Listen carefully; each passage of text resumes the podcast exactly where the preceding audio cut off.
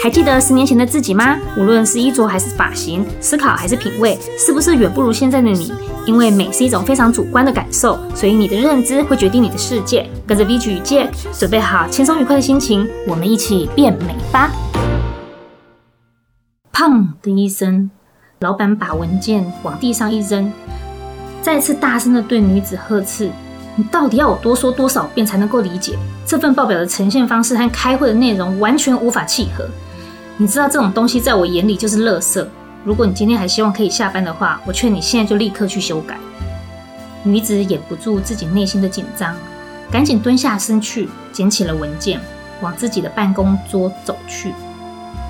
这已经是第二次被老板推荐了。不得不说，在这样的业务单位工作，并不是女子擅长的领域。但近期因为公司人力吃紧，不少人都是被这样调往了前线的业务单位支援。他在过去只是略有耳闻老板的坏脾气，这下自己可是十足十的吃足了苦头。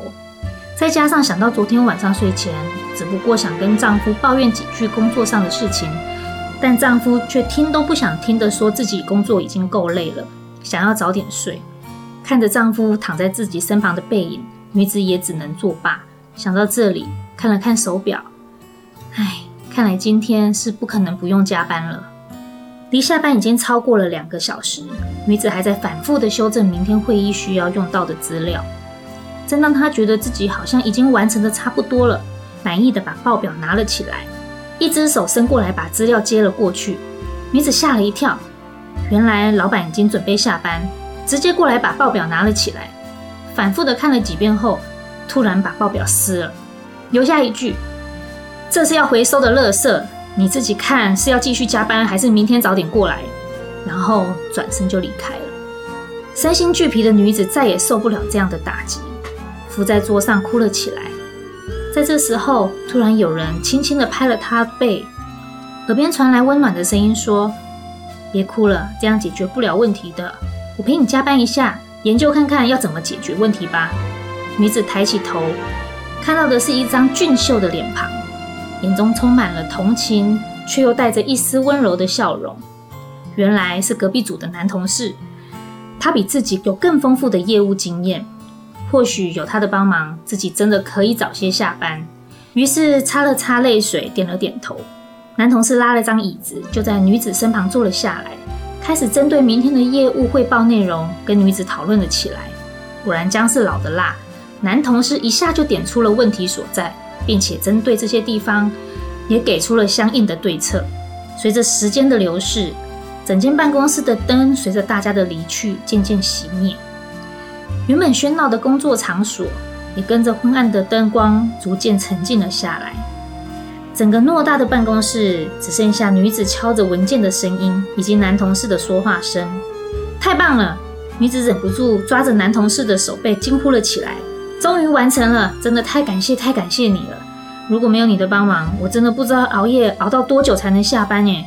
男同事笑了笑，看着女子抓着自己的手背说：“高兴归高兴，你可别这么抓着我，不知道的人还以为我是你老公呢。”女子吓了一跳，赶紧撇开了手说：“不要乱开玩笑啦，我可没那意思。”男同事哈哈大笑，拿起了刚刚做好的报表，轻轻的在女子头上拍了一下。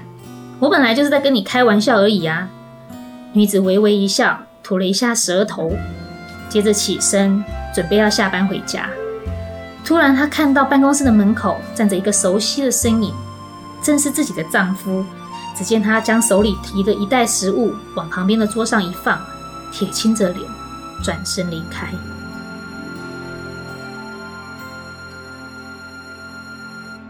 Hello，大家好，我是 BG，我是 Jack，欢迎来到我们一起变美吧。今天我们来讨论一下生活中的冲突还有外遇。两性相处起来好像一切都很美好，可是，在现实生活中却是我们认为的这些美好，总是在婚姻之后就结束了。不知道大家有没有想过，或是好奇过，为什么明明相爱的两个人会因为结婚之后就让爱情逐渐消失，而不是越来越浓呢？他们到底遭遇了什么，以及面对了哪些问题？这是我们今天要来跟大家一起聊一聊的主题。我突然觉得这样讲起来好像变得很恐怖哦。仔细想想也觉得好奇怪。有时候我会想，日子这样一天一天过去，怎么原本好好的两个人，突然就变像仇人一样？然后接下来就变成说，这段关系好像呃，如何去忍耐对方、包容对方，以及如何跟对方沟通，巴拉巴拉一堆有的没有，让人心烦的事情。时间这样一分一秒的过去的时候，到底是哪一秒钟出现了问题？哈，要不然两个人好好相爱，怎么忽然会开始争吵？其实不只是伴侣，如果大家回想一下，你可能发现自己小时候不是也曾经有经历过类似像叛逆期这样的阶段？就本来那个对我们来讲是充满威严的父母，可是好像也是在哪一分哪一秒，突然间就变得好像，哎，我们不会怕他们，然后开始会对他们顶嘴争吵，然后开始会想要摆脱他们的掌控。嗯，所以。在感情里面，好像也是这样，就是你看，明明大家在结婚的时候，是因为爱到最浓的时候，就忽然就觉得好像，哎、欸，我们可以结婚，一起创个家，然后未来一起生活。嗯，我觉得大家在谈恋爱的时候都没有想这么多，也许有很多人根本就是糊里糊涂、糊里糊涂的就结婚了。就是你在谈恋爱的时候根本没有想到，说我进入婚姻以后会是一个什么样的生活，大家都把婚姻生活想象的憧憬非常的美好。对，现现在现代的这种资讯，大家都知道说那个，呃，就已经不再像是听小时候听那个童话故事，叫王子公主，然后会从此过着幸福快乐生活。嗯、大家都知道，嗯、可是自己当自己实际上结婚，嗯、就是面临要婚姻的时候，好像也都多半不会想这么多。然后想这么多的人，好像 就不会想结婚。对啊，欸、所以就是现在最多的人就是常常会这样，其实就是在感情的呃那个叫什么激素各方面褪去之后，不管是有没有结婚，其实问题就会慢慢慢慢的浮现。只是说你在婚姻当中，因为你必须要一直跟那个没有血缘关系的人一起生活，那你要。能够包容对方的成分，就比你的原生家庭要多的更多。啊，就像多半的时候，以前在交往的时候，可能啊，我们约会一个礼拜见面两次啊，嗯、一次啊，嗯，有的多一点，可能三次四次。但毕竟晚上睡觉还各自各回各家嘛，对、嗯。然后可能晚上也只是讲讲电话什么之类的，维、嗯、持这个感情。嗯。可是结婚之后，它就变成是一种生活形态了。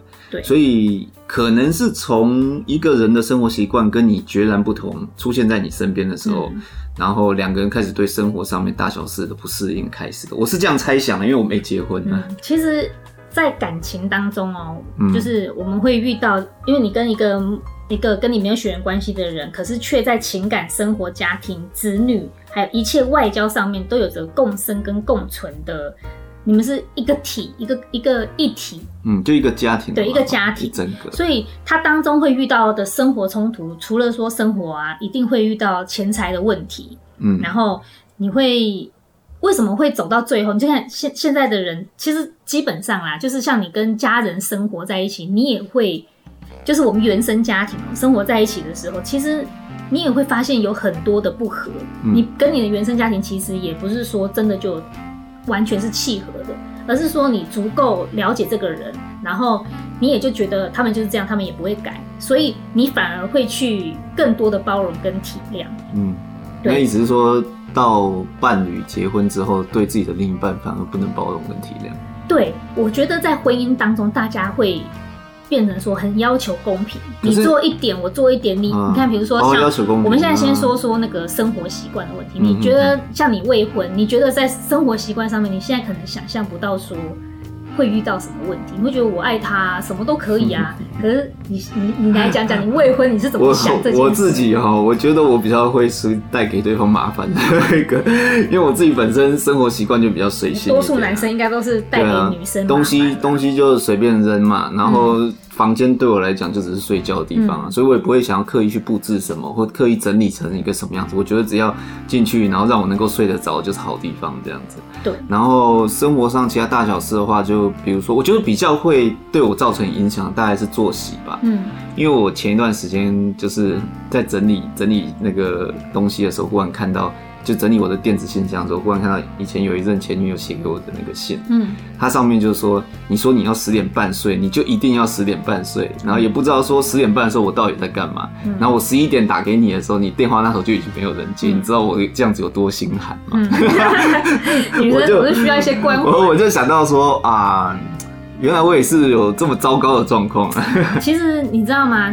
在婚姻当中，其实我我在想，大部分的男性可能就像婚前一样，他并没有想的太多，就我们想过着自己原本的样子，对，就会恢复到你原本个人的状态。啊、呃，然后女生在这个时候就会很希望，很希望你可以在呃，像谈恋爱的时候，你会关注百般百般呵护，关注我，呵护我，然后跟我一起做一些什么。嗯，对，但但男男生你知道，男生就是在古代职业就是像猎人这样。嗯那所以我们的目标感很重，嗯，就是我们看到一个人或者看到一件事，嗯，我们就势必想要尽全力去达成它，嗯，那目标感重的人相对起来，就是当目标达成之后，你的目标就会再转移，嗯，那对两性来说，男生结婚了之后，对大多数的男生那种本身存在原始的天性而言，就是我的结婚这件事情已经完成了，嗯，所以他可能会把他自己的注意力转到外面去，可能会到事业或者是到别的个人的。兴趣上也有可能，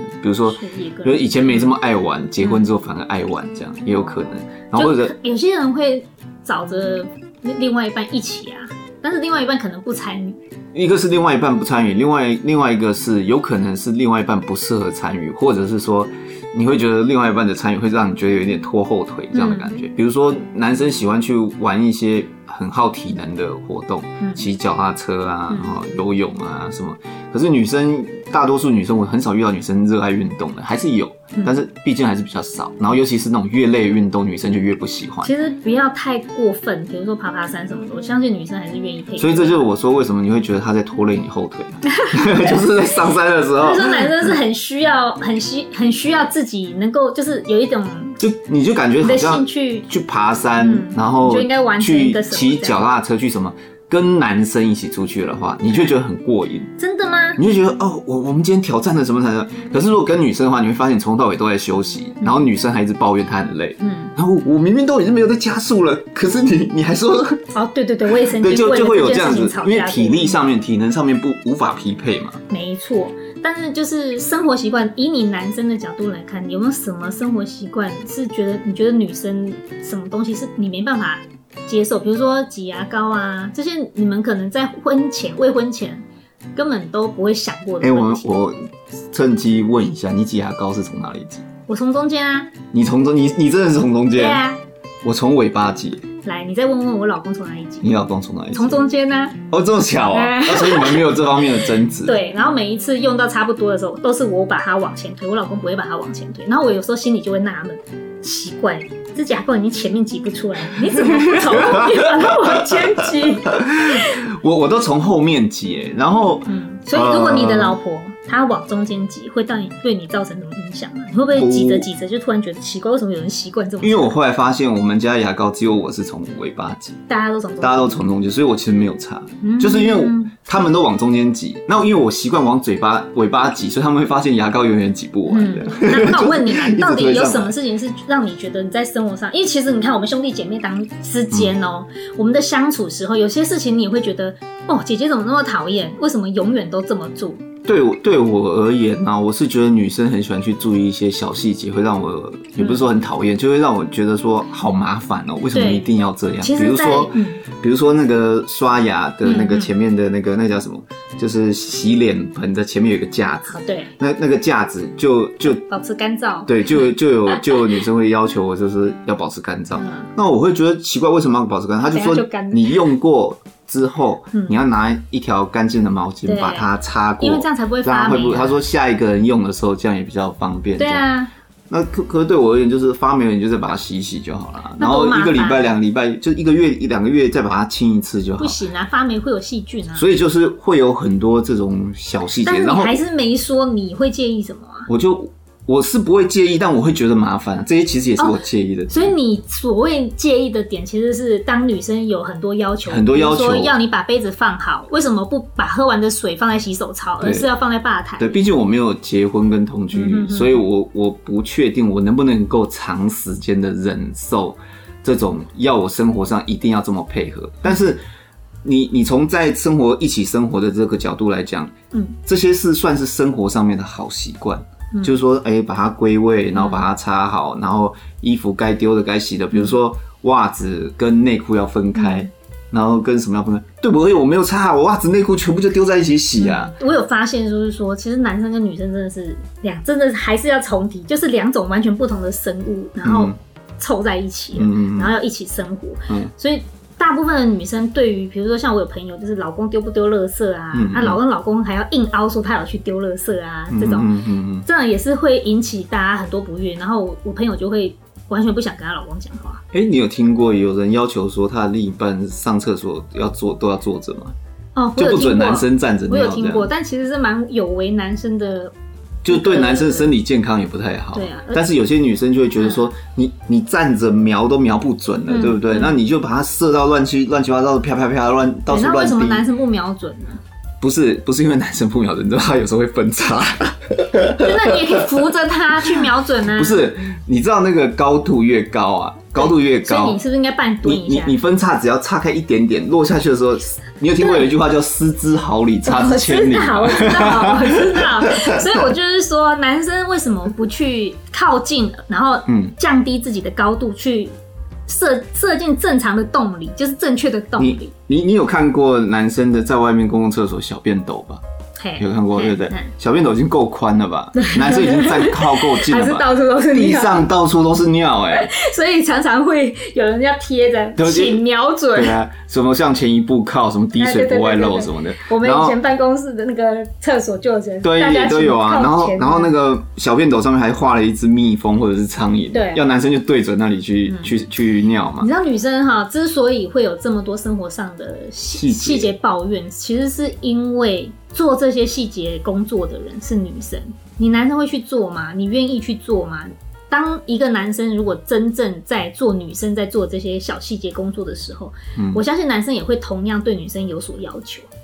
可是如果说，因为男生男生如果跟你说，那你也不要做啊，我们就一起，比如说一个月一起大扫除一次啊，然后或或者说，哎、我做没关系，我一两个月扫一次嘛，嗯就交给我来做啊。嗯，那女生就会停止抱怨受嘛，不会她会觉得脏嘛，会觉得脏，又不想生活会觉在很脏得恶心乱的地方。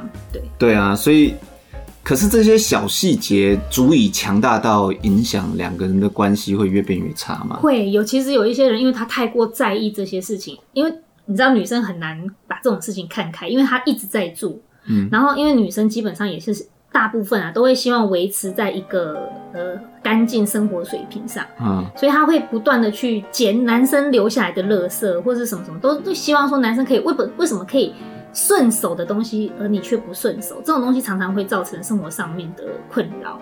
对女生来说，其实这很明显就是，其实这些完就是女生常常没办法跳脱出来说，这件事情其实并不影响你们要在一起的目的，当初的目的。嗯，对。哎、可是说起来，你会觉得这种事情好像总觉得它小到好像不是不足不是问以题。不是问题，然后甚至会觉得说，呃，这个好像也不是说不能沟通的事情，嗯。但实际上你们女生是不是会觉得，或者是有遇到有一些男生，他根本就是呃根本不会想去改变这些事情，比如说东西要呃好好的用，有垃圾出来，你制造出来你就把它丢到垃圾桶，嗯，可是跟男生讲过一次、两次、三次，他还是一样要随便乱丢。，对，你你们就觉得男生都就都是会这样？其实你可以发发现得到，就是我们当我们姐妹们一起聊的时候，你可以发现到说，从其实像即使结婚十几年的朋友哦、嗯他们从一开始的问题，比如说老公乐色这件事，从其实结婚的时候、还没结婚的时候，那个男的就是那样的，嗯一直一直就是说，你看经过十几年，你说没有沟通吗？沟通过啊，可是男人依然顾我。依然是没有去倒垃圾，或者是忘了倒垃圾这件事情，对男人而言并不是太重要，或是影响生活。今天没倒，明天倒啊，明天没倒后再大后天倒啊，我会倒嘛。对，对，对男人而言是这样，而女生所以生垃圾随便丢在桌子上，他也是想说，我等一下会丢啊，我全部丢满了在一起整理就好了，一次整理就好烦？。对对，所以如果说女生自己就是，其实这是每一个不管你跟谁在一起都会发生的问题。就是各种不同的事，只是发生在什么事上。总之那，那这样子怎么办？这最好的方法就是女生其实要自己看开，反正男生就是这样一种邋邋遢遢。的生活。你看啊、我那个好多个结婚十几二十年的朋友，啊，他们十几二十年来，难道没有沟通吗？一定有沟通。那为了这件事情争吵了二十年，然后还在一起，那你们为什么不把这件事情干脆就放开？对不对？就放开。那好，像像我，嗯我觉得我老公算聪明的，他就是比如说，我有时候会希望说他可以洗碗，帮忙洗个碗，你不要吃完饭东西桌上一丢，连放到洗碗槽都懒。嗯嗯，那他会放到洗碗槽，嗯，然后，但是你说到洗碗的时候，他就会想办法，他很聪明，他想办法，什么办法呢？他买了台洗碗机，然后呢，以后只要有碗，他就会说，啊、我说，哎、欸，你好歹帮忙洗个碗啊，嗯，然后他就会说。不是有洗碗机吗？交给洗碗机就好。我说只有两三个碗，洗什么碗机？他说你可以累积一下再洗。或者他说买来就是要用，两三个碗也可以洗啊。好，你看我老公多大气，他都觉得两三个碗都可以用三个小时的水去洗那两三个碗。那你作为老婆，你还不赶快给他拍拍手？嗯，要不要用？其实因为女人她勤俭持家，她会有这种，因为我们的家翁，我想要。就是老公赚钱也辛苦，嗯，对不对？然后我们赚钱都来之不易，那我们是不是可以节节、嗯、省一点？哦，好，所以两三个碗你就不会舍得去用洗碗机。可是对男人而言，我买来就是要用机器，他还跟我说机器久没用会坏。所以有些事情女生其实是需要看开跟大智若愚，就是不要抓着细节不放，而是。想清楚我们在一起的目的是什么，嗯，然后要开心的过。对，但是男生好像其实从这个角度想，男生自己也要会想，就是说，你很难啊。就是说，其实有些小地方，你就是将就配合一下。对，反正女生就是在意这些点，女生就是在意细节啊。哎呀，对，所以就将就配合一下。其实，所以生活当中的这些东西，就是你要男生去想，其实很难啊，很难有男生想得到。所以你改变别人，不如改变自己。而女生可以理解，女生可以理解一件事，就是不管今天对方是谁，嗯，好，不管今天这个男人是谁，这件事情基本上因为是两个物种完全不同，嗯，所以大部大部分啊，真的是大部分的男生就是会这样，是哈，所以不管换谁，你都是会这样，那你自己真的是要调整自己心态跟看开，不要抓着细节不放。那如果你很幸运可以遇到一个愿意配合你的丈夫，哇。那你就要好好珍惜，就是很幸福的一件事，很幸福了。但是男生总是会有一个想法，就是说女人的要求好像像无无底洞一样，会不是只是女人，就是人人就是会有一个这样的特性，就是你满足他 A，他就会需要 B，对，然后满足 B 之后他就需要 C，满足 C 就是那我无止无尽的去顺应你，这样好像也不对吧？对不对？我怎么会知道？我这样顺着你说哦，现在前面先丢个垃圾，你后面搞不好就会叫我洗碗，然后叫我洗碗，我顺着好像，又洗碗之后，你又再多增加一个，就是告诉我说什么要铺被子，嗯，然后又要什么负责洗棉被，要洗厕所什么，慢慢一个一个就全部就摊下来了。对啊，事实上就是这样啊。所以就是循序渐进，就会变成觉得。嗯，所以说在婚姻当中，你不可以要求公平这件事。那到底有没有公平这件事？还是说没有公平这件事？没有公平，你你只能理解，就是每一个物种有它自己的功能。那对女生而言，理想的丈夫或理想的婚姻状态是她嫁进来之后什么都不用做吗？对女生而言，能不做当然好啊。什么都不做，然后就是不要包含什么洗衣、洗碗、做菜，然后拖地、照顾小孩，什么都不用做。那她要干嘛？对呀、啊，对，那他的生活要干嘛？就是等老公好好谈，好好爱她，像谈恋爱的时候一样，把她呵护在手心，这就是公主病啊！我那天我那天在那个脸书上面看到有一个，就是说那个对待女友最好的方式，嗯，就是不是女友，就对待另一半最好的方式，包含老婆嘛。嗯就是说，常常关心他钱够不够花，嗯，然后要注意他的那个 呃钱用完了，你要责备他为什么没有再跟你提，嗯，然后反正就是各种全部都是跟这个有关于钱的事有关系的。哦，所以接下来我们要来聊聊财务问题哦。因为老实说，你生活上那些细节，我觉得女生真的不要太抓着细节，然后让自己难过哦。对，因为男人就是那样。那你能够遇到跟你互相的男人，然后也愿意。跟你一起合作的人，你就要好好的 利用他，不是啦，就是大家互相啦，对，珍惜，然后就是很不管那个男人愿不愿意做，其实都要很感谢他能够给你跟你一起创造一个。奇怪，这样讲起来，两个人在一起，难道双方就一定要有一个人吃亏这样？我我只能说，这样真的快乐吗？我说我不能，我就说婚姻这件事情，不你不能用公平来看。你看啊、喔，我的那个专栏里面有写到，就是讲说为什么就是在女时代这么进步，女权思想这么越来越能够得到彰显，然后高喊女女权性解放啊，或者不屑传统的这些事情这么高涨，嗯、可是却没有为人，就是为女人这种带来新。婚姻的幸福感，嗯哼，然后反而离婚率越来越高，嗯嗯嗯，对，因为我觉得婚姻或是男女之间感情这件事情，不能用公平来看。嗯，当然，我们女生现在能够拥有的自我管理权利，比以前的女人多很多，这是幸福的。对对，但是很多生活上的细节，你不能用公平来看，因为男女之间他生理构造跟本来就不公平。对，身体跟心理跟脑子。完全不一样，嗯，就是不一样。他本来就不是在一个起跑同一个起跑点上的生物，嗯嗯，而他们要在一起共创一个家的时候，你不能用公平来看待婚姻，来来经营婚姻。哦，对，对，所以我们很多事情是男人可以做，女人做不到的。那同样有女人可以做，男人却想不到的。对对，男人可以做，但是他想不到。嗯，所以我们不要去。有违生命生物的天性，然后硬要抓住小细节，而让自己的婚姻不幸福，然后却是在这种很不重要的事情上。对对，那你刚刚说就是财务这一块的话，也是会造成彼此感情有纷争吗？其实就是你知道，婚姻当中最常会遇到的就是几个问题，刚刚生活问题嘛，嗯、还有就是财务问题，再来就是。婆媳关系，或是小孩教养，啊，这几个是最大的问题。财务问题的话，有句话不就是说“贫贱夫妻百事哀”吗？确实是这样。那就是是因为在争执钱要由谁来出呢？还是说争争执钱要怎么规划？我是听过很多啦，嗯，心情不好就，就包含包含说，呃，嗯，女方。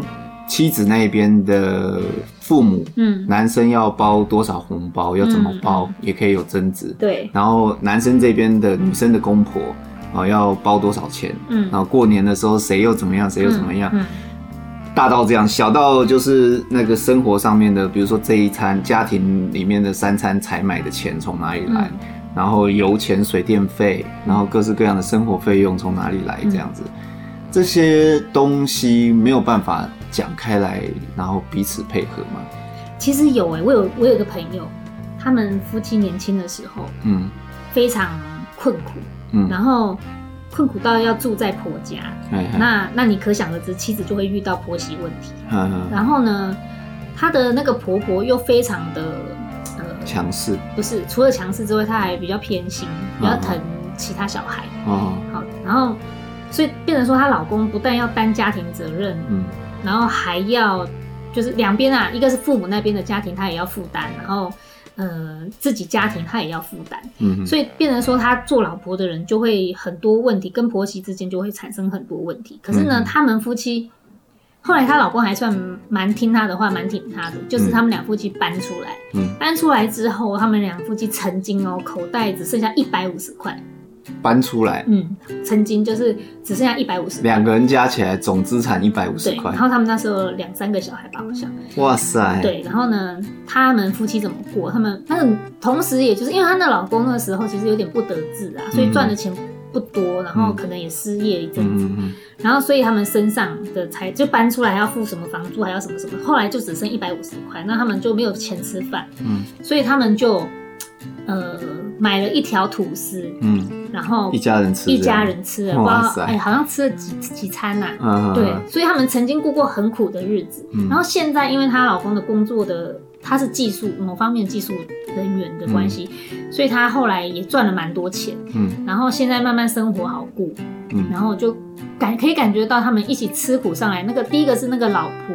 足够支持老公失业那一段时间的心、嗯、各方面心理，他没有像有一些人可能会没办法忍受，嗯、会嫌老公没用之类的，嗯、而他那时候是也是一间。就是带着两个女儿，然后可以做的，她都尽量做。嗯，那老公就慢慢慢慢去找到适合他的工作的时候，他也做起来。所以这算是一个非常正向对于婚姻经营的一个例子，就是夫妻是有同心，想要对未来有憧憬，嗯，然后想要一起去经营的。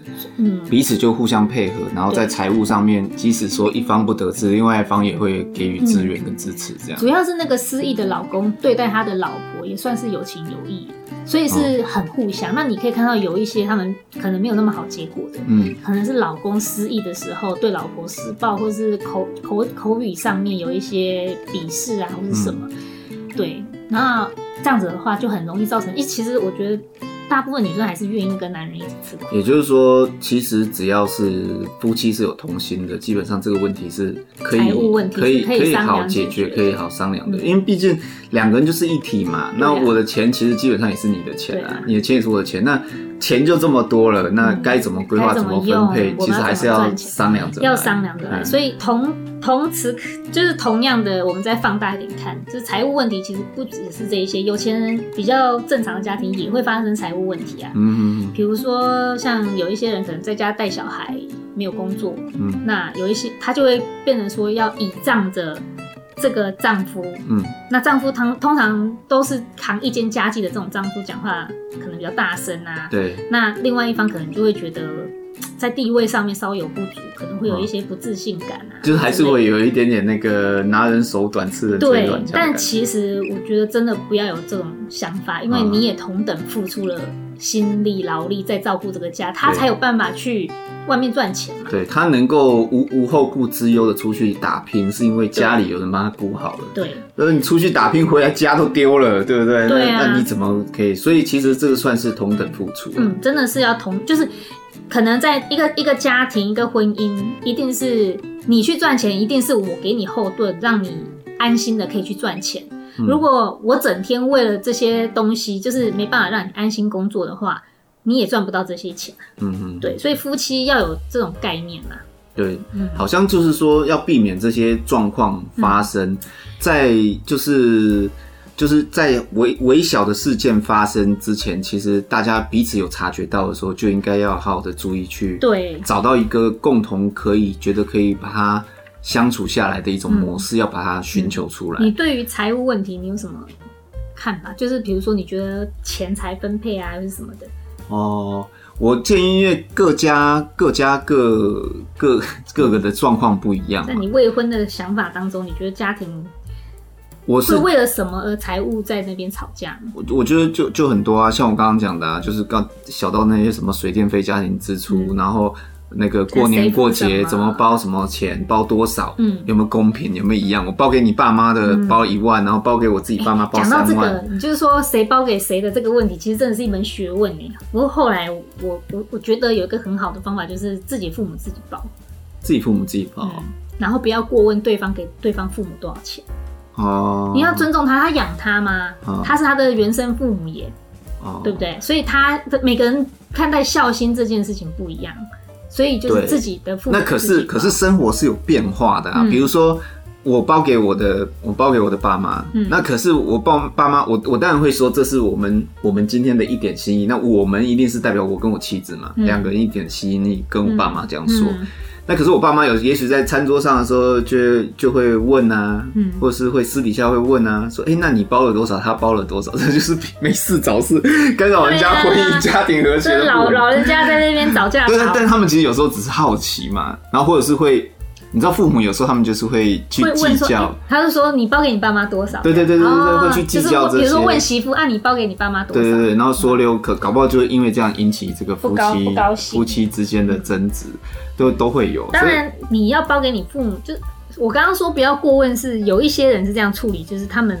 彼此之间还是能够，因为现在女生她自己有赚钱的能力，嗯。那有一些女生可能比男生还会赚钱，她想要给她父母多一点，嗯。那男生有一些男生可能会讲话，嗯，对，但是商量吧，我觉得所有事情都还是商量，我觉得彼此如果说有这个心，然后共同维持这个家，嗯。那你你知道对方有多少底，他知道你有多少底，因为你们本来就是一体的嘛。嗯。你们本来就，我觉得人很容易就是会在各种的小争执中，逐渐的去划分你啊我啊你啊我啊。嗯其实都是要求我公平的我我觉得这在夫妻里面，你一旦去划分你啊我啊你啊我啊，就是那种嗯，各种的不满、抱怨、包容的那种累积的开始。没错，所以，所以我觉得好像我还没有结婚，我不知道，但我不知道能不能做到，就是有一个状态，就是、呃，常常的去提醒自己说，是我们而不是我这样子、嗯这件事。我觉得你可能有办法啦，但并不是所有的男人都、哦都能够想到这一些。因为如果你想要婚姻幸福，势必你不能不这么想。对，但是你你说男生真的会想到婚姻幸福这件事吗？大，我觉得不只是男生吧，大多数人还是习惯活在我当中。虽然即使我们结婚了，嗯，只有什么时候会想到你为什么不想到我们呢？只有就是当自己的利益受损的时候，嗯、你会想到说，不是付出的时候，而是当利益受损，你就会觉得说，你为什么不为我着想？嗯嗯，对，很难很很少会想到说，哦，我应该多为你着想一点，这样，嗯嗯、对，所以，嗯、呃，得。这就是为什么我们要学习，也是为什么我们一直在分享这些节目的一个要点，就是说，希望我们的至少我们的听众朋友，你们的家庭是幸福的。嗯，要记得是我们不要划分成，就是我的部分不能太多，因为很多事情就是你的目的是什么？你目的是婚姻幸福的话。你就要想着很多的利益是以我们来作为考量，而不是我。你如果以我作为考量，你就会去为自己的原生家庭去抗争，对对对，变成代言人，对对对，这样。这个让我想到，在那个经济学上面有一个就是解决事情的方法，嗯、就是说，呃，两个邻居一左一右，左边这一家邻居是那个音乐家，右边的那个邻居是那个那个那叫什么？那个木工啊，嗯，那左边这边音乐家就是晚上时间到了就开始弹琴，嗯，就开始叮叮当当叮叮当当叮当，晚上吃饭时间开始叮叮当当，开始奏乐。那右边那边就觉得哦，好吵啊，嗯，然后右边那边的每到下午的时候就开始，应该是他那个木工嘛，就开始叮叮当当叮叮当当的一直敲这样，嗯，所以两边都觉得呃，应该是你要让我，一边我要让你，嗯，所以。这个时候呢，在解决这个事情的时候啊，就是时间谁该用哪一个时段要去解决的时候，如果你身为一个法官，你要去判说，哎，谁对谁错，会很困难。嗯。可是如果说今天这个两个屋子的所有权是同一个人的话，嗯，那要去分配时间就会变得很简单。嗯。就是所以说，当我们生活当中的很多的各种，我们前面提到说生活习惯或者是财务上面的各种事情，嗯，夫妻之间如果一旦就是忘记我们是一体的这一件事情的时候，把所有权划分成是两个人的时候，这种计较跟分别心就会开始出来。公平什么的。嗯，就是比如说像刚刚讲到说那个男生小便的问题，对，男生要站着小便、蹲着小便、坐着小便，哪一种小便？那男生如果自己老是一直想说这就是我的生活啊，男生就是这样啊，你就会你就会觉得自己站着尿，然后尿到外面也是理所当然的事。那站在女生的角度，会觉得说，你是男，你就是你为什么就不就不尿准一点？就尿准一点有什么关系？那你真的不尿不准，那你就坐下来尿，嗯、那也不会怎么样。嗯、对，那女生角度就会想。可是如果说站在我们一起的角度去想的时候，男生尿下来之后，你就会想到说，哎，地上老婆用会不干净，会不舒服，嗯、所以你想站着尿，那你站着尿，你之后。旁边有脏的，你就会把它擦一擦。对啊，因为这个是老婆不舒服，跟你不舒服是一样的。对，如果你有这个感觉，你就会去做执行这一件事情。对，对啊。所以我们对啦，就是婚姻里面要讲的是我们，而不是单一我。嗯嗯，这也是我们前面几集对，这前面几集一直在强调这件事情。嗯嗯，然后还有就是婚姻婚姻当中很容易发生，就是婆媳问题，是很多人有的。嗯。婆媳问题啊，还有孩子的教养问题啊，嗯、我们在第四阶段的时候会有一个完整针对家庭的里面的所有关系，还所有的冲突，再跟大家做更详细的探讨。这样，前面我们有提到有一个概念，就是说我我不知道你还记得，就是那个呃情感存折这样子。对，情感存折。那我是觉得，只要这个亲密关系或者是夫妻之间的关系。产生大大小小，不管是哪种冲突或者是分裂的时候，它就会不断的消耗这个情感存折。那我觉得，当情感存折消耗的差不多的时候，就是我们觉得那个爱情已死的那种感觉。对，就是会你会觉得说，啊、呃，因为前前面我们就是一直在说嘛，你为什么会觉得结婚之后是爱，结婚是爱情的坟墓？嗯，对，因为结婚之后，刚刚前面讲的那一系列大小事，它都是一直在。花你那个爱情存折里面的钱，嗯嗯、所以一旦花完了之后，你的存折空了，嗯、爱情存折空，两个人就开始会变成互相忍耐。对，所以在结婚。以后你更要往存折里面放东西，因为你会有的摩擦只会更多。嗯，对，所以就是刚刚还是讲到绕回就是我们的问题嘛。嗯，那刚刚所讲所有的冲突，就是呃生活冲突上面的事情啊，什么呃生活啊、财务啊，或是婆媳教养啊，还有那个、嗯、还有孩子教养的问题啊。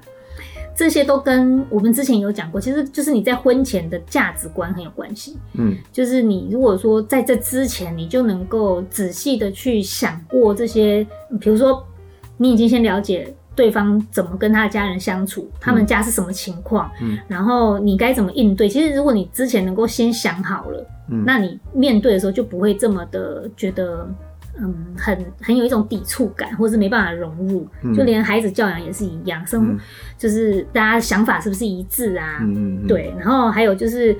像刚刚生活习惯和财务的问题，这些就是我们很早之前在前面讲说价值观，你就得观察的事情。那你在婚姻当中就不会有这么多的不适应感跟重新磨合感。哦，对了，对啊，因为毕竟对的人相处起来还是容易。还有很重要的事情就是这么多的冲突，就是人日子一直在过，你最长最长的就是其实我们就是忘了当初在一起的初心。对对对。嗯就感情感情久了，我就说这个存折一旦消耗完之后，嗯、你会根本忘记啊、哦！我们结婚的目的到底是什么？对对对，我们原本是相爱的，为什么现在不爱了？对，其实都会被生活上面这些东西琐事磨磨掉你的耐心跟你的那份，所以就要存啊，要存爱，嗯、要存感情进去。至于怎么存，嗯、我们前面有讲过，忘记可以再回去听。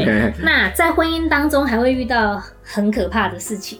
是什么事情？就是我们没有办法一直只爱着一个人哦。嗯，那你觉得是男生比较没有办法一直只爱一个女人，还是女生没有办法一直只爱一个人？我觉得都有，都差不多，都差不多，都差不多。因为我们听到这个就是外遇的状况，不管是男生出轨还是女生出轨，其实只有你愿不愿意做这件事情。这件事情其实外遇这件事情跟个人道德观有关。就是你的个人道德观是，我不容许自己在婚姻之外，就是我会克制我自己，然后不管是在什么方面，我即使跟你处的不好。那你要想的应该是我要去解决我跟你处的不好的问题，怎么会去另外求发展呢？那你看，如果有一个情况是这样，嗯，就是比如说我是男生，我讲男生好了，嗯，就比如说他跟他的妻子已经不断的有争吵争执，嗯，然后呢达不到共识，嗯、然后呢每次要谈妻子就像发疯一样，你们哭啊闹啊争吵啊，嗯，那这个男生就会觉得这个丈夫就会觉得说啊家里没有温暖，然后他就渐渐。下班想尽办法，就同事哦，你要帮忙，好，今天我帮你这样，嗯嗯、然后一开始都是一些正当的理由，就就去帮忙，然后同事心情不好，然后你就哦下下下了班，然后就跟同事在外面喝酒，陪他散散心，嗯、然后就尽量晚回家，然后不想面对妻子。嗯、那你看丈夫晚回家，然后之后原本就已经有争执的妻子，对他而言，他本来就已经就是看到老公就有气，结果他又不回来，在外面。他就更有气，嗯，然后更有气之后，对恶性对对对老公就更不会有好脸色。嗯、那你看几个恶性循环下来之后，嗯、当这个老公在外面遇到了一个，比如说他的女同事，嗯，对不对？然后就是在他下班的时候，他觉得很闷，想喝个闷酒，那个喝个酒解个闷，不想立刻回家。嗯、那女同事也刚好就是说，哎，不然我们今天就一起喝个酒啊。那两个人喝了就聊开了，嗯，啊，两个人微醺聊开了，然后就东聊西聊，东聊西聊，嗯，一天、两天、三天，啊，一个月、两个月，刚开始也是没有觉得说啊，我是。呃，我我是有婚，男生是有婚，所以我不可以就是跟这女生有什么感情。嗯，可是，一天两天，然后一个月两个月，就是产生感情，慢慢就对他产生。因为我们前面一直在讲嘛，其实两性的亲密关系，它是一种感情、情感上面的依赖。嗯，那一旦这个依赖成型之后，他就是转移自己的情感，因为在对原本原本应该依赖妻子嘛，对啊。但是妻子回去就跟他吵啊，嗯、他看到妻子就有有气，妻子看到他也有气。对，那你看，自然而然他情感产生依赖之后，外遇就怎么发生了？嗯、你看这是不是一个很合理的状态？老实说啦，你不觉得这样好像跟道德就没有很强烈的关系？其实跟道德有关系，还是有关系？有关系。如果说你今天道德感是道德观是不允许你做这种，因为外遇哦、喔，虽然普遍，嗯，但是呢，它不被社会所认可，并不是一件正当的事，对，所以他拿不出台面，拿不出台面就是有违道德啊，对，所以。这件事情其实是不该做的。如果你足够有道德的人，这件事情你在萌芽的时候，或是你已经有那种感觉，哎，跟这个人有好感，你都得克制你自己，不该做出有违道德的事情。但是人不会这么理智啊。重点就是你克制不了你自己，也就等于说，在这件事情，你可能在其他地方有道德，但是这件事情上你是没有道德的。我觉得很有一个很能一个情况，我不我不是要把外遇合理化了，但是我觉得很有可能是一个情况。当你发现的时候，你已经逃逃不出来了。就是说我当然知道外遇是不行的，不然然后外加上外遇，它又带了一点刺激感，刺激感还有新鲜的刺激，让你有一个地方可以躲。对，它就是、嗯、就是就是你在原本家庭上面获得不了满足跟快乐的时候，嗯嗯、你会希望外面有人可以理解你，嗯、可以看见你。对，其实这个就是把外遇这件事情合理化。如果你说要讲的非常的嗯条文，就是怎么讲正式的讲的话，他其实还是把外遇合理化，因为没有什么事情是只就是让你有理由去背叛你的婚姻的。没错。对，我觉得终终极的观点还是在你没有道理可以这么做。对，因为你这样伤害的是好，你你今天你今天在家庭上面感觉不到你跟夫妻跟你的妻子可以得到一个很良好解决的方案，嗯、那更不要说有些人是连尝试跟妻子解决都没有尝试，对，就逃，直接，直接就逃。其实很多人都是直接逃。那。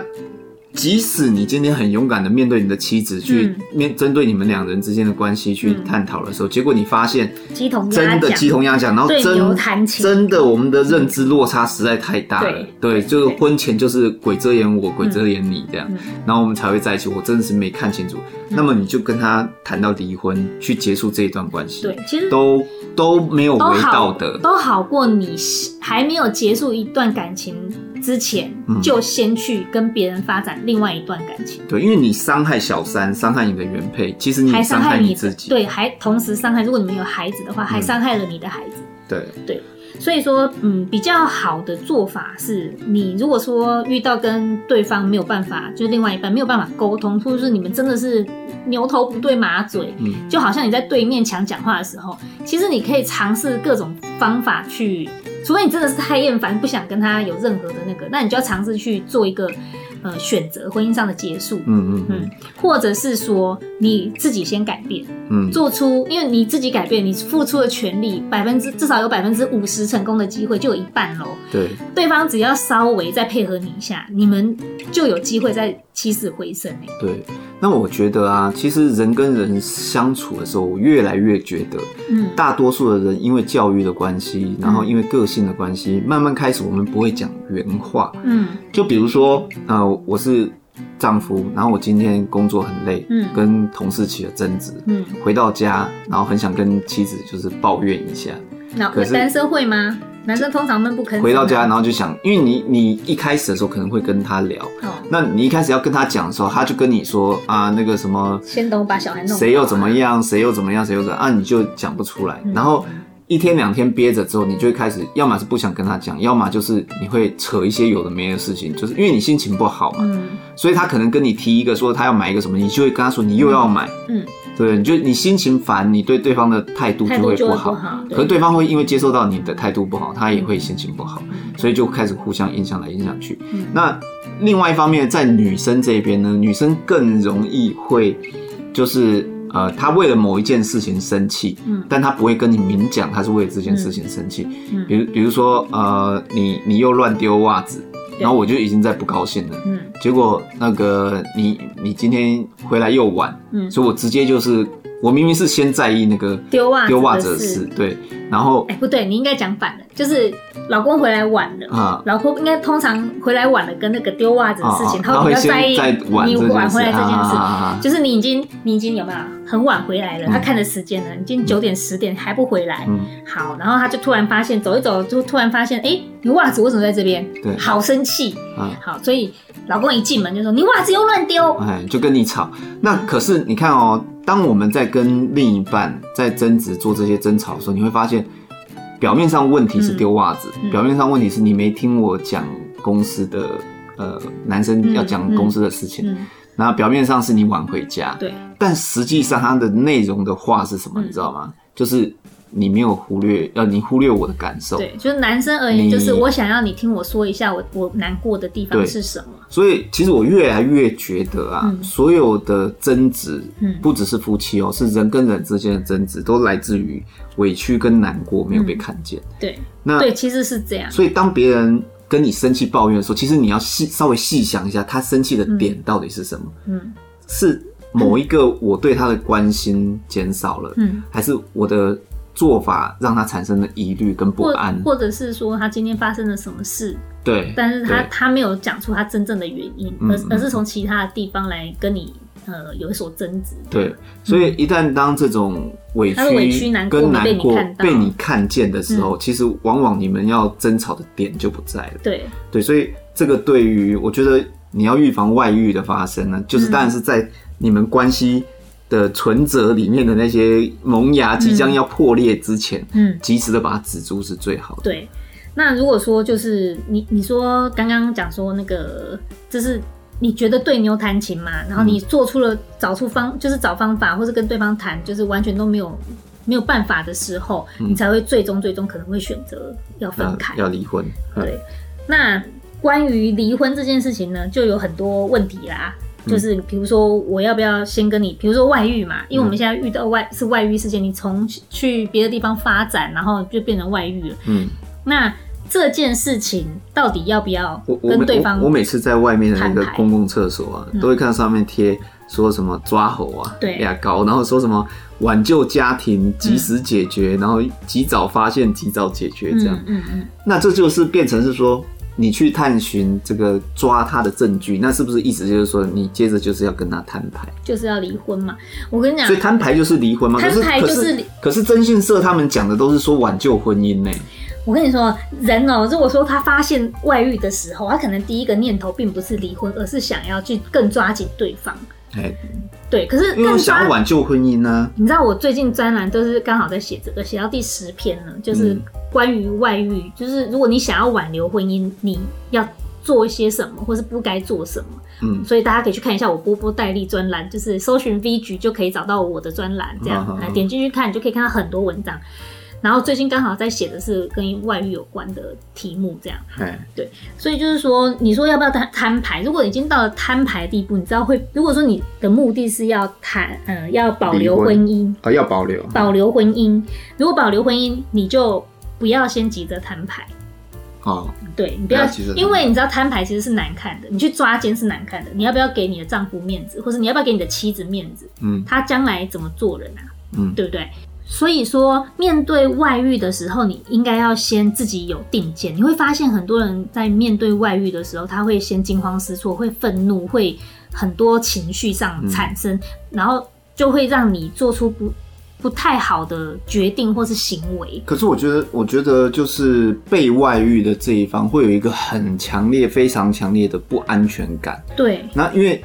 你又说，如果说不要先摊牌的话，他这个不安全跟不确定的感觉会一直存在着。嗯。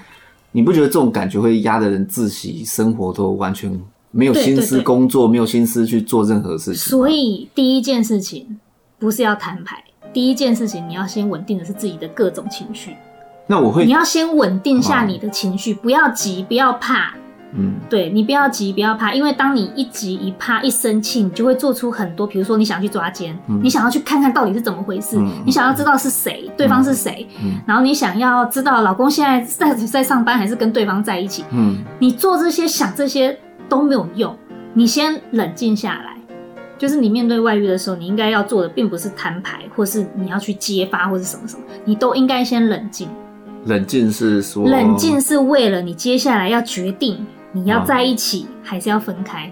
哦，好，那要在一起，你就要评估啊，你有没有能力跟他分开呀？哦，就是说自己在有没有孩子啊？一个人的生活，你要先真的要先冷静，因为你先所有的事情都一样，你会发现都是因为情绪去影响，就包含我们刚刚前面说的生活上面的冲突，嗯，跟婆媳之间啊，或是生活上的事，全部都跟你的情绪有关，情绪管理。嗯，如果是一个情绪管理不错的人，嗯，他其实，在面对冲突上面，他可以解决的比较好一点，嗯，甚至自己排解问题的能力也会比较强一点。哦，对，那所以先不要急着先做什么决定或什么行动，嗯、我先静一静，再观察一下。对，你从很多，然后想一想自己有什么选择跟什么退路。对，你一定要先冷静下来，你才可以做出对你和小孩最好的选择。嗯，那。是不是这个眼前的这个人，外遇的这个人是真的完全没办法再让你接受？比如说你个人有很严重的洁癖，就是感情洁癖，嗯，然后你考量各方面之后，你觉得你真的完全没有办法再面对这个人。你要想清楚哦，你要考虑到说，你今天的孩子，你今天的财务状况，哦、你们婚姻的各方面状况，就是孩子未来是没有爸爸或没有妈妈。对，你要先想清楚这一些东西，你才列出来，你你才可以知道说，你有没有本钱离婚？离婚是要有本钱的。我周边有听过一些长辈，他们是。就是知道另一半外遇了，嗯，然后呢，他就是为了孩子忍下来，对，然后等到孩子二十岁那一年，他就跟他离婚，对，哇，那这个太太厉害了，我觉得忍了这么久，这叫什么？相忍为国嘛，好厉害！我跟你讲，这是因为他在，啊、他是为他可能想清楚，就是你选择这。嗯没有离婚没有对和错，所以这些选择是没有外遇，但是外遇是错的，但是选择离婚，选择离婚对，跟你要留在婚姻里头，这是没有对和错的。我觉得有一种很可怕，你知道，网络上面现在有一些风潮，就是选择留在婚姻里头的人，反而是被大家嘲笑的对象啊！真的，这样我觉得这样好奇怪，就是明明是。他才是受害者，他是受害者，对。对，然后可是却被网络上的人说，都什么时代了，你还守着一样，还守着一个这样的贱男人。我觉得其实你真的要去学会尊重别人的决定，对，不管过好或过坏，那是他的人生。对，所以说面对外遇这件事情的时候，你要做的就是冷静啊，先先冷静，然后做决定，先把它仔细的想一想，想清楚。来龙去脉，想清楚你们之间怎么了？可是第一件事情，你应该是会先怀疑到底真的假的，到底有没有？一一定是被你发现有啊，你才会开始。因为有时候你是先有这个捕风捉影，第六感，第六感，先有第六有第六感哈，这件事情也是很好玩。你你发现有第六感的时候，你通常八九不离十就是有，但是然后你就会开始去。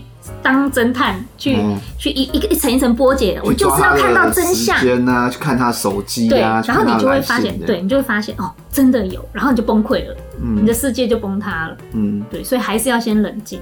你可以去看看是不是真的啊，嗯，先收集一点点资讯，你先可以确定是不是真的，然后一样冷静冷静。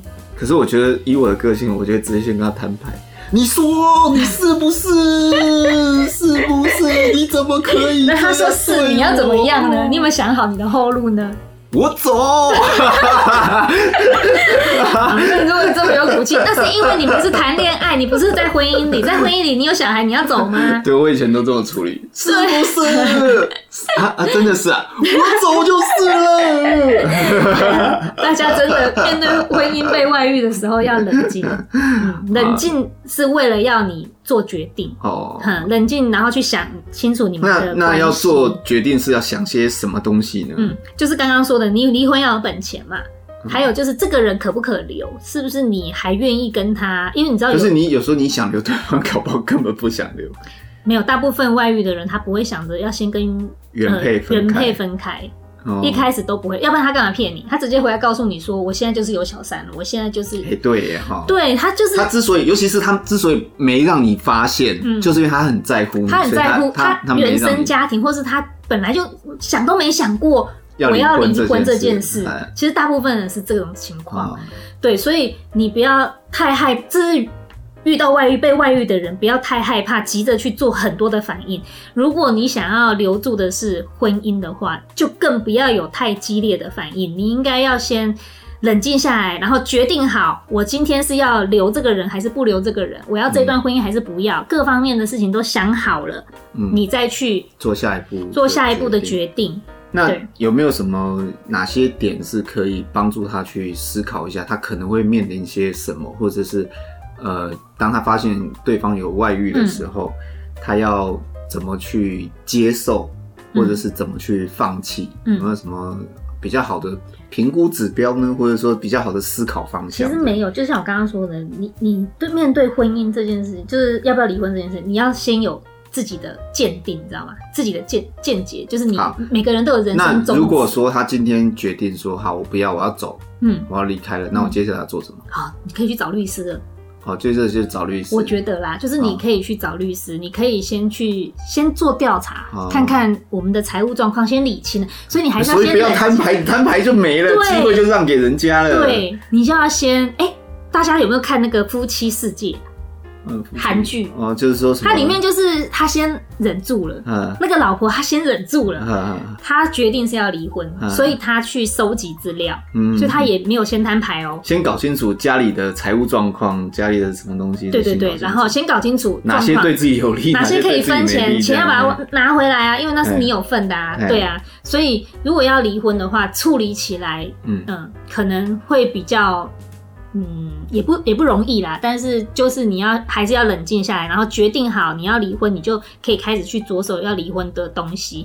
当然，离婚有很麻烦的事情，就是还有孩子在里头的话，就会更麻烦。哦。对，因为并不是说呃只有你们两夫妻的事情这么简单，可是你会影响到小孩。哎、欸，我记得离婚下一集我们好像会详细的去讲，嗯，所以。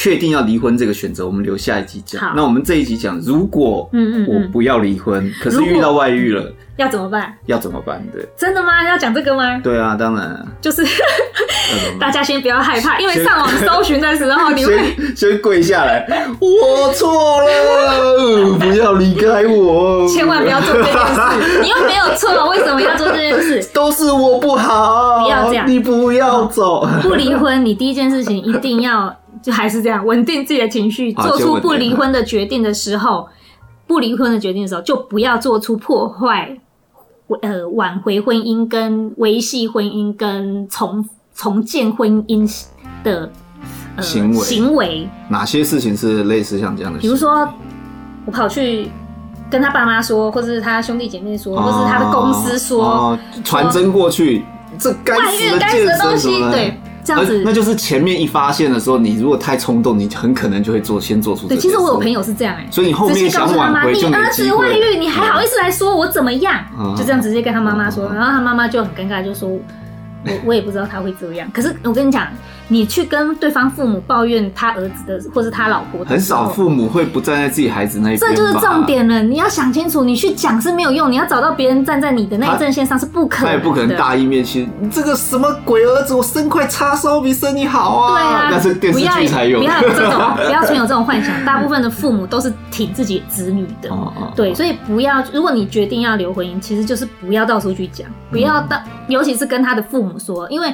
这不利于你们以后和好。哦，所以说对方会家，对方的家人也会同时讨厌那个人啊。所以说，你如果要留住他，就打算留住这一段婚姻的话，嗯，原则上就是还是把范围拉回只有你们两个人，就是只有你跟他之间，嗯，然后还要考虑的就是有没有小孩的问题，嗯，好，现在那个我们要，哎，不过你要留，就小孩就不是问题了，还是问题，要分开小孩才，你知道遇到外遇的时候，很多人哦，他会迁怒于小孩。他会觉得小孩很烦，然后会觉得看着，比如说长得很像老公或者长得很像老婆，嗯、然后突然心生有恨这样，嗯、然后就就是开始对自己的孩子不好，或者是对。有些人遇到了外遇，然后他就会瘫痪他的生活，哦，你懂吗？他没办法振作了，哦，他小孩子衣食不顾。然后完全忽略了小孩，或是整个家庭的那个什么饭菜原本在煮的都没有了，嗯、完全就是躺在床上，或是整天在哭，或是整天抓奸，嗯、这些都是不利于你留挽回挽回这段婚姻的行为。嗯、那总是还是要找时间跟对方谈开来吧，你总不能这么苦，你就你自己一个人吃闷棍，然后就一直憋着这样、嗯。这个呢，要在你评估好自己。有什么？对，你有决定，你要非常下定决心，你要挽回这段婚姻的时候，嗯，才去做适当的摊牌。适当哦，适当的摊牌是包括不指责对方，嗯，然后你要不要拒绝对方对你的好意，嗯，然后还有就是你不要去呃，那自己心理上面要怎么去做一个适应？因为。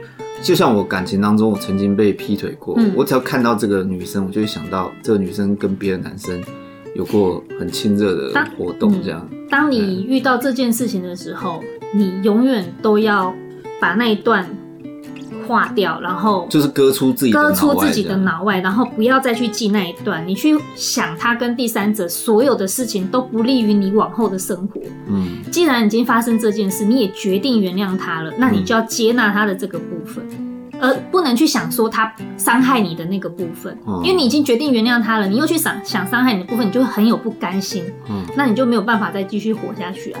我记得你好像有跟我说过，就是如果要原谅那个外遇的。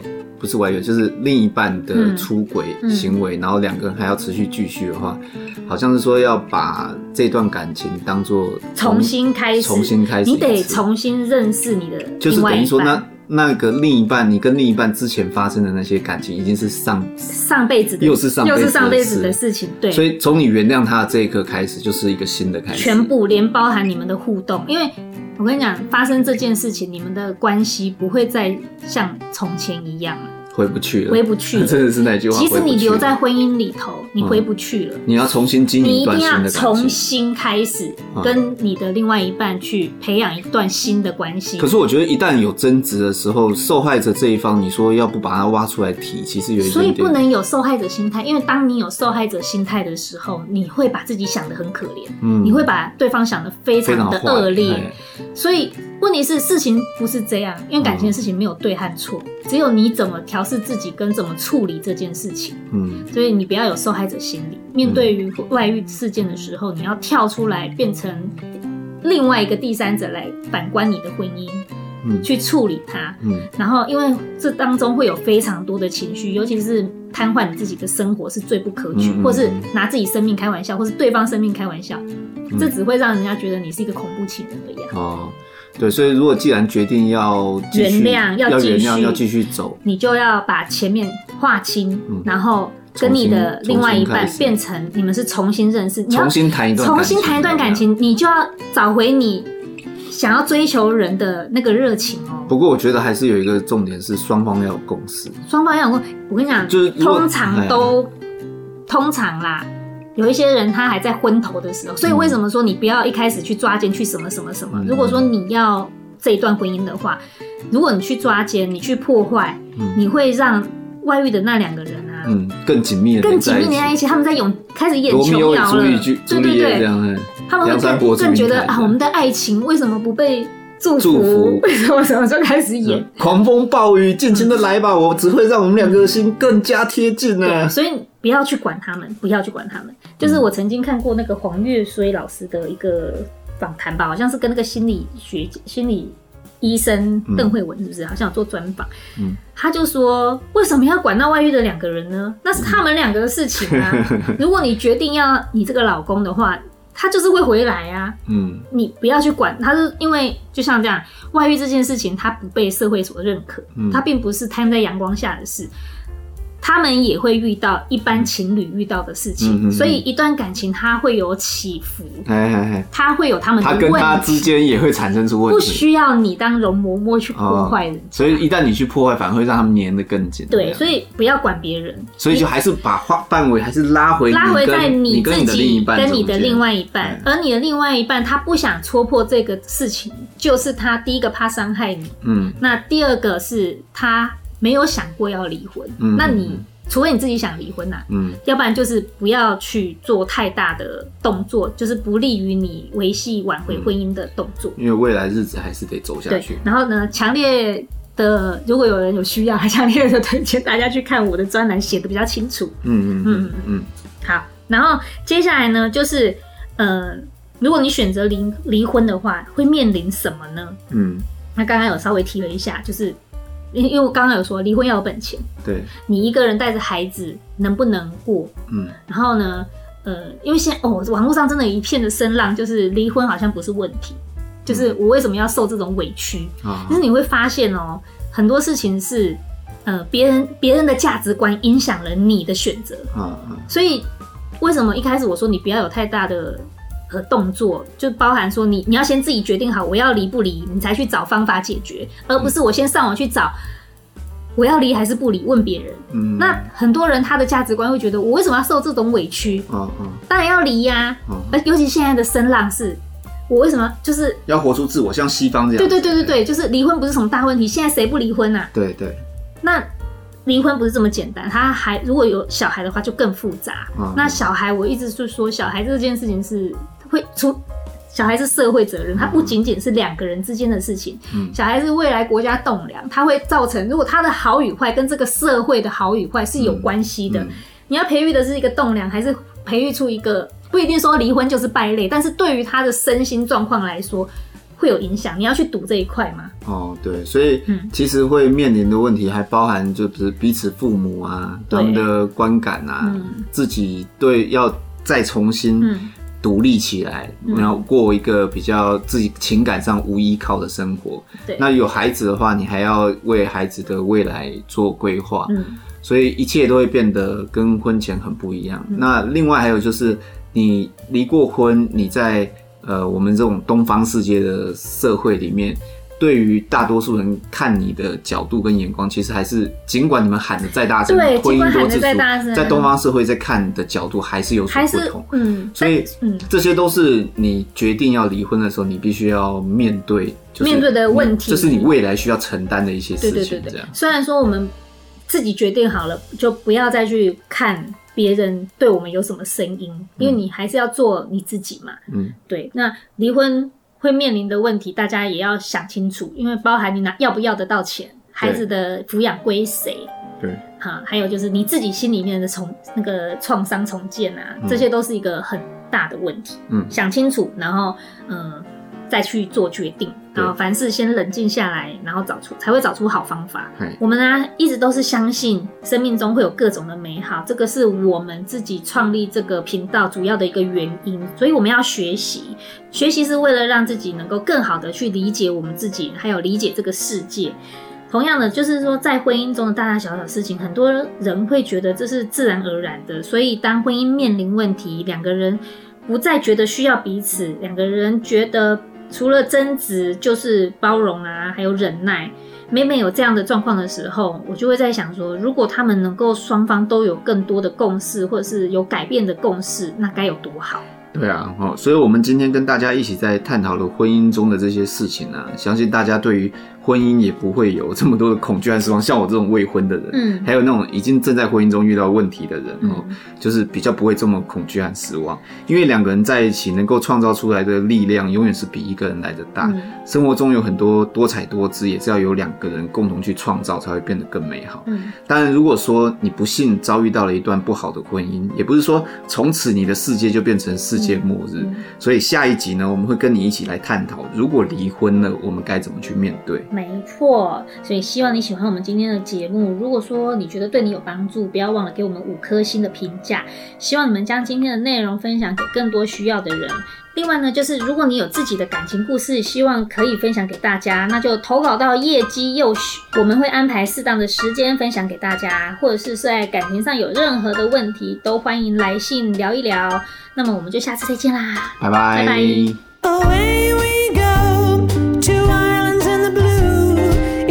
Nice to know